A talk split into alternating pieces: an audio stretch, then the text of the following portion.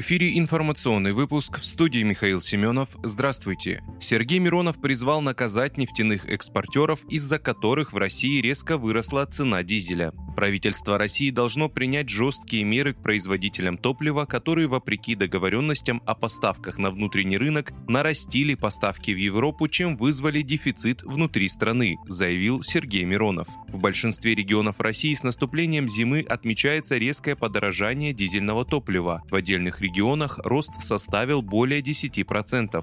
ФАС не видит в этом нарушения закона и объясняет происходящее сезонным фактором. Ранее в Евросоюзе приняли решение о запрете на экспорт российских нефтепродуктов с 5 февраля. В результате цены на топливо резко выросли. По словам председателя партии, сложившаяся ситуация требует оперативной и жесткой реакции по привлечению к ответственности производителей, нарушивших обязательства в рамках топливного демпфера. Кроме того, сам этот механизм необходимо ликвидировать и заменить таким, который бы не приводил к потерям бюджета. Призываю провести проверку по линии ФАС, ФТС, Минэнерго и других ведомств и добиться, чтобы нарушители вернули в бюджет все компенсации, полученные от возврата НДС, а вместе с этим, чтобы возобновили в необходимом объеме поставки топлива на внутренний рынок и вернули цены на экономически обоснованный уровень, добавил Сергей Миронов.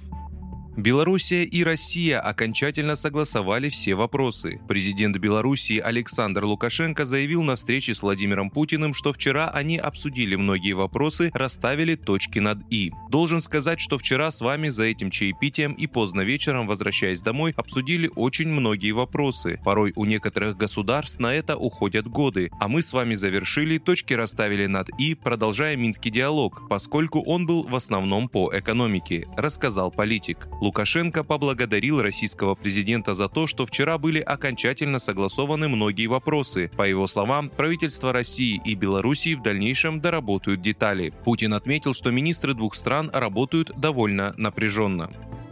Медведев спрогнозировал отказ от евро и резкое подорожание газа и нефти в 2023 году. Зам руководителя Совбеза России Дмитрий Медведев опубликовал в Телеграм футуристический прогноз на 2023 год. Медведев указал, что в 2023 году цены энергоресурсов могут достигнуть 150 долларов на нефть, а на газ до 5000. Также Медведев предположил, что Британия может вернуться в ЕС, после чего произойдет распад объединения и отмена оборота единой европейской валюты валюты. Кроме того, может измениться и политическая карта региона. Так, Польша и Венгрия, возможно, захватят западные части Украины, а сама постсоветская страна прекратит свое существование.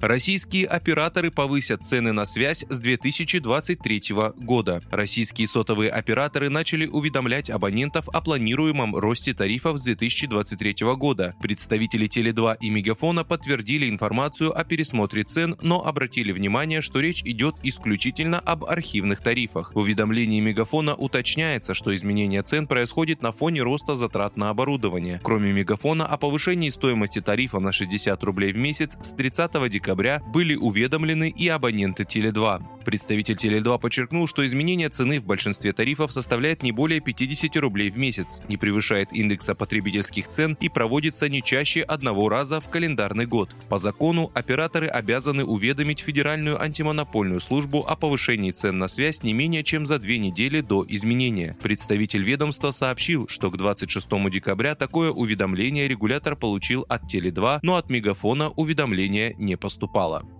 Вы слушали информационный выпуск. Оставайтесь на справедливом радио.